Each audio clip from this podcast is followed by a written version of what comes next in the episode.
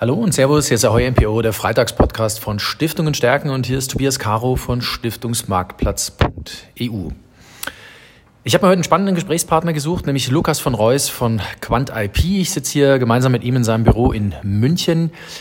Und wir zwei haben vor kurzem einen Blogbeitrag äh, gemeinsam umgesetzt und da ging es am Ende des Tages um Technologiefirmen. Jetzt werden sich viele Stiftungen fragen, was will ich denn mit meinem Portfolio mit Technologiefirmen? Und wenn ich mir Stiftungsfonds anschaue, dann sind dort auch nur wirklich ganz, ganz wenige Technologieaktien drin. Mit Lukas von Reus ähm, würde ich gerne darüber sprechen, ähm, was es eigentlich heißt, neue Technologieaktien drin zu haben und was es für einen Sinn haben kann, heute schon die Technologie für morgen in sein Stiftungsportfolio reinzupacken. Denn da liegt nämlich eine Mechanik drin, die für Stiftungen sehr wichtig sind. Da geht es dann um die ordentlichen Erträge, lieber Herr von Reus. Aber lassen Sie uns erstmal vorne anfangen. Lassen Sie uns erstmal über die neuen Innovatoren, über Innovationen überhaupt sprechen. Warum beschäftigen Sie sich so stark mit diesem Thema? Na, erstmal, ähm, wenn man an der Börse investiert, investiert man ja immer in die Zukunft. Und ähm, man äh, gerade wenn man einen sehr langfristigen Anlagehorizont hat. Und dafür haben wir unseren, unser Angebot auch gebaut.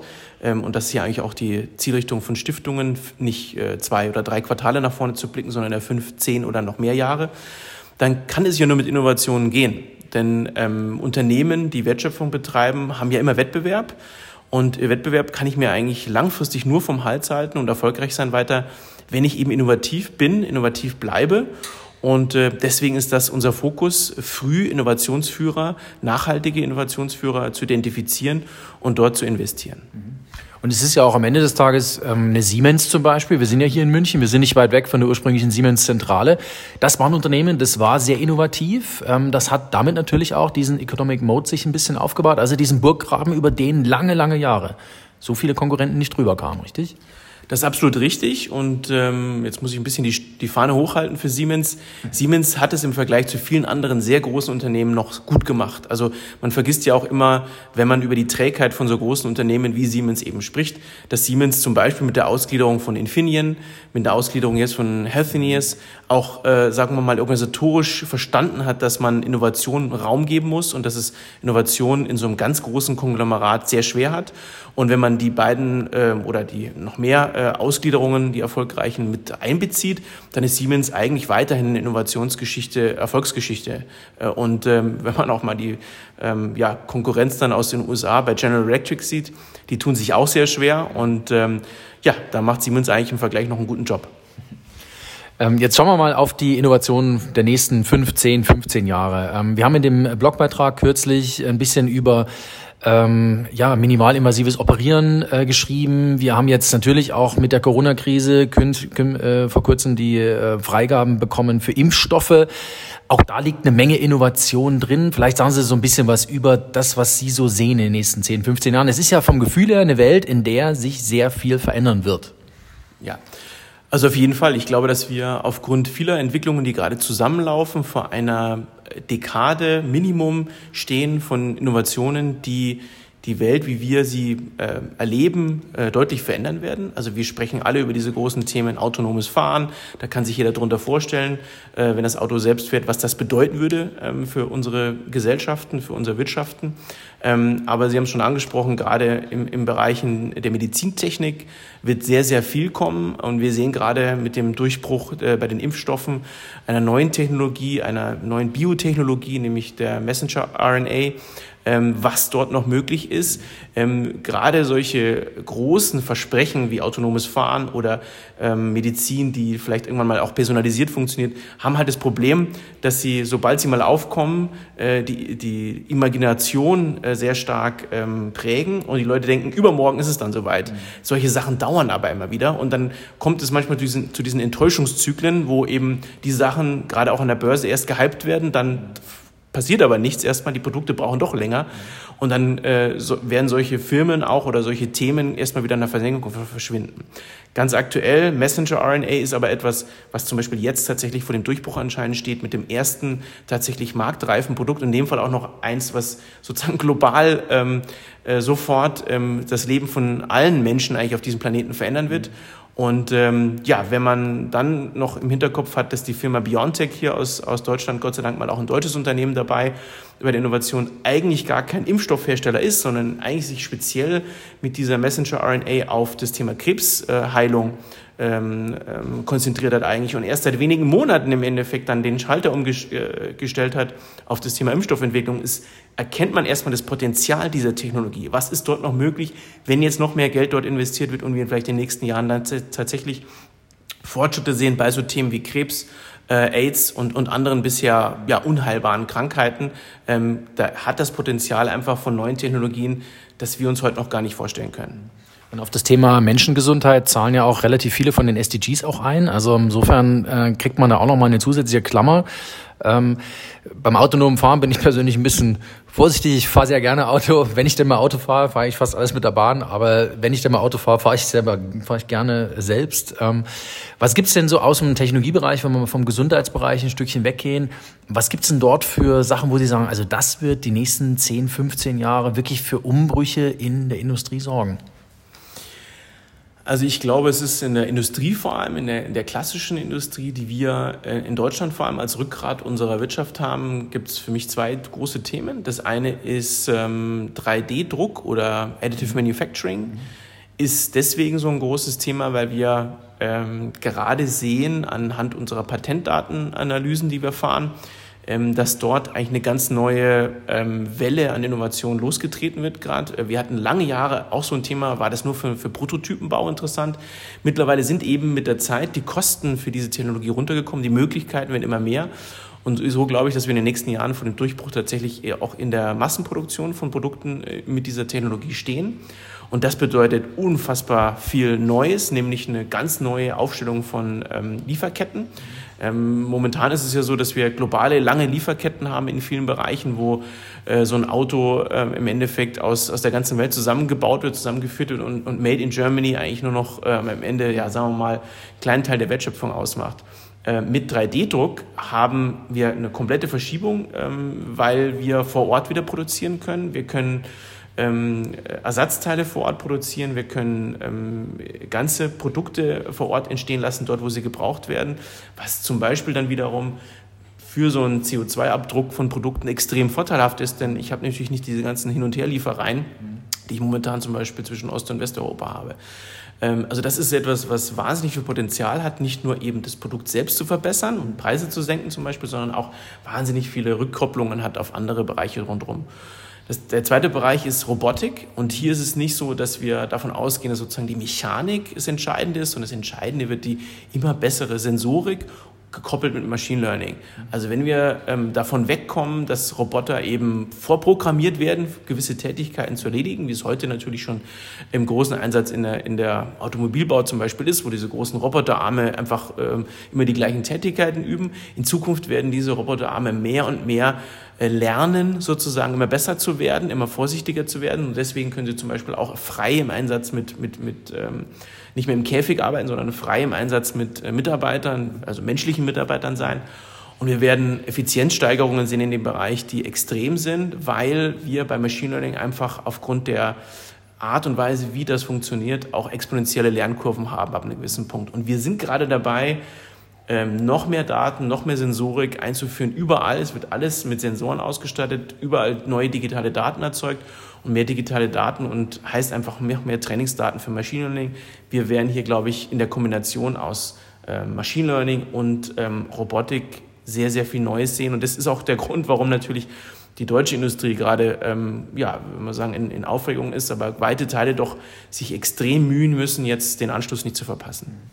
Bedeutet natürlich auch, dass sich die Arbeitswelt ein Stück weit verändert. Ähm, wir werden ja an der einen Stelle weniger Arbeitskräfte brauchen. Werden wir auf der anderen Seite dann, zum Beispiel in der Bedienung, in der Pflege von Sensoren, werden wir da dann mehr Arbeitskräfte brauchen? Also ein ganz kurzer Blick dort. Haben Sie da ein Gefühl? Also bis jetzt war es ja so, wenn man wirtschaftshistorisch guckt, dass ähm, es natürlich so war, dass solche technologischen Umbrüche immer alte Jobs vernichtet haben. Ähm, das geht beim Weber-Aufstand los und äh, beim Automobil das Gleiche. Also da haben natürlich auch sehr viele Leute, die bis dahin ihr Geld verdient haben mit dem Beschlagen von Pferden, ähm, haben ihren Job verloren tatsächlich. Ja, und heute nutzen wir Pferde nur noch äh, für Reitsport und, und ganz selten höfliche Events vielleicht von der Royal Family. Ähm, aber es ist natürlich nicht so, dass diese ganzen Leute äh, arbeitslos geworden sind, sondern in the long run ist es immer so, dass natürlich über neue wirtschaftliche Aktivität mit dieser Technologie eingeht, auch neue Jobs entstehen. Und Jobs, die wir uns auch noch gar nicht vorstellen können. Wenn Sie heute in Ausschreibungen gucken, ähm, welche Jobs dort gesucht werden, die gab es vor 20 Jahren äh, in der Regel noch gar nicht. Ja?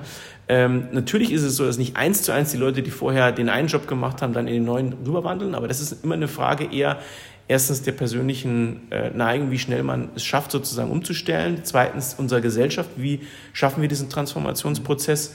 Und ähm, dann natürlich auch der Geschwindigkeit. Natürlich, wenn, wenn die Leute ein Arbeitsleben Zeit haben, sozusagen, äh, wir als Gesellschaft ein Arbeitsleben Zeit haben, uns anzupassen, dann geht das einfacher. Wenn wir schnelle Transformation, disruptive Transformation haben, dann äh, sagen wir, sind, die, sind die möglichen Risse auch in so einer Gesellschaft und im Arbeitsmarkt deutlich deutlicher. Ähm, aber natürlich glaube ich daran, dass es immer Arbeit geben wird. Ähm, und ähm, die Jobs von in 20 Jahren, die allermeisten neuen Jobs davon kann ich mir heute auch noch nicht vorstellen, aber sie werden da sein. Mhm. Jetzt schlagen wir mal die Brücke zum Stiftungsvermögen. Ähm, ich finde nämlich den Aspekt, den Sie mir so ein bisschen ins Ohr gepflanzt haben, relativ spannend, dass äh, die Innovatoren von heute die Dividendenaristokraten von morgen sind. Sagen Sie mir mal ein bisschen was zu dieser Mechanik, weil das finde ich in der Tat spannend, ähm, dass man nicht in der Rückschau die Dividendenstars kauft, sondern die aufkommenden Dividendenstars, also die, die heute praktisch noch nichts bezahlen, aber die in zehn Jahren eine erkleckliche Dividende bezahlen. Ich finde diesen Gedanken sehr spannend, weil da steckt für Stiftungen viel Momentum drin, zu sagen, ich habe in meinem zum Beispiel Fondsportfolio einen Fonds mit drin, ähm, wo viele von diesen Unternehmen mit drin sind, der dann einfach sukzessive vielleicht nicht mehr ausschütten kann, aber er kann zumindest eine stabile Ausschüttung zeigen. Und das ist ja heute, und das wird auch in fünf oder zehn Jahren sehr viel wert sein für eine Stiftung. Ja, absolut. Also ich ähm, kann natürlich verstehen, äh, warum Stiftungen auf eine sehr stetige ähm, ähm Ausschüttungspolitik von Unternehmen Wert legen, dass es sehr wichtig ist. Aber der Blick eben, wie Sie es gesagt haben, bei den sogenannten äh, Dividendenaristokraten ist natürlich immer nach hinten gerichtet. Also ich gucke mir an, wer konnte in den letzten 10, 15 Jahren stetig seine Dividende steigern.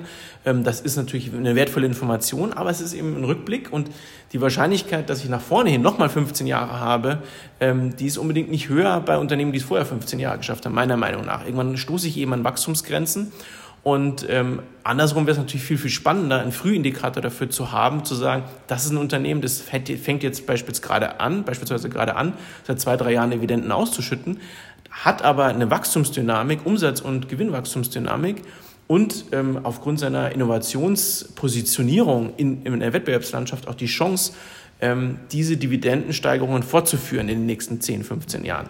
Also eigentlich ähm, folgt natürlich eine Dividenden ähm, Politik immer dem Wachstumspfad eines Unternehmens. Weil wenn ich, ich kann nur stetig Dividenden erhöhen, wenn ich auch Umsatz und Gewinn steigere. Und das wiederum kann ich eigentlich in einer sehr wettbewerbsintensiven, weltweiten, globalisierten Wirtschaft, in der wir haben, eigentlich nur, wenn ich eben innovativ bleibe.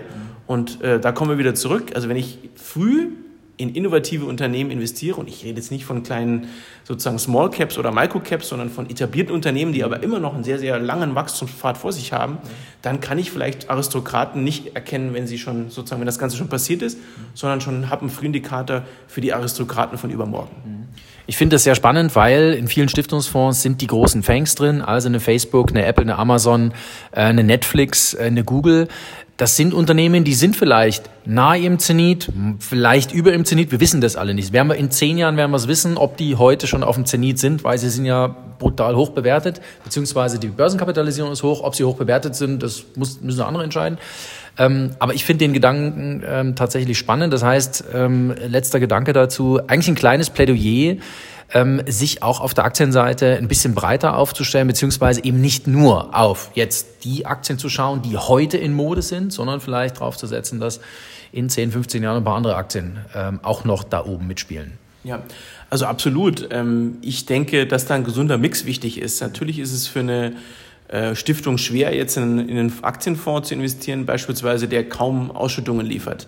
Aber ich glaube, es ist auch falsch, nur auf die Ausschüttung zu gucken. Denn wenn ich jetzt vielleicht in einem Portfolio investiert bin, das vielleicht nur eine Ausschüttungsquote von äh, ähm, einem Prozent hat, aber das Potenzial hat, sozusagen ein, ein weitaus höheren durchschnittliches Wachstum zu generieren, dann habe ich vielleicht in zehn Jahren nicht nur eine schöne Rendite auf der ähm, ja, Seite der ähm, Aktienentwicklung, Aktienpreisentwicklung, sondern ich habe vielleicht auch Unternehmen, die ähm, in der Mehrzahl es geschafft haben, Umsätze und Gewinne zu steigern und dann auch ihre Dividendenrendite sozusagen mitziehen und hochziehen. Und dann kann ich in dem gleichen Portfolio ähm, nicht nur eine schöne Performance haben, sondern bin dann eben vielleicht von 1% Ausstellungsquote auf zweieinhalb gekommen oder drei. Ja, also anders werde ich in einem Niedrigzinsumfeld keine stabilen Erträge haben. Denn der Kern, muss man immer sagen, wo kommen denn Erträge her? Die können langfristig nur aus der Wertschöpfung von Unternehmen kommen. Und dort natürlich vor allem bei Unternehmen, die es schaffen, innovativ zu bleiben, vorne zu bleiben und ihre Wettbewerbsvorteile zum Beispiel auch über Patente zu schützen. Ich sage vielen Dank. Da waren jetzt viele Gedankenanstöße für Stiftungen mit dabei. Ich finde spannend, dass Sie ähm, auf die Innovatoren von morgen schauen. Ich finde auch spannend, dass Sie diesen Begriff der Dividendenaristokraten übersetzen auf diese äh, neuen Unternehmen. Äh, lieber Lukas von Reus von Quant IP, es hat mich sehr gefreut. Ähm, ich glaube, dass es äh, umso wichtiger ist, wenn ich das jetzt nochmal für mich so zusammenfasse, dass Stiftungen sich tatsächlich ein Fondsportfolio bauen, wo so ein Baustein drin sein muss, weil wir niedrige Zinsen haben, weil wir die neuen Technologien uns auch in Stiftungsportfolio rein äh, kaufen können, weil wer hat Zeit, wenn nicht Stiftungen? Die haben den langfristigen Arten, die müssen einfach nicht kurzfristig schauen, dass sie irgendwelche Kursperformances maximieren. Bleiben Sie uns gewogen, liebe Hörer, hier auf Stiftungen stärken, bei unserem Freitagspodcast auch MPO und alles zur Voranlage finden Sie natürlich wie gehabt unter www.fondfibel.de. Tschüss und auf bald, Ihr Tobias Caro.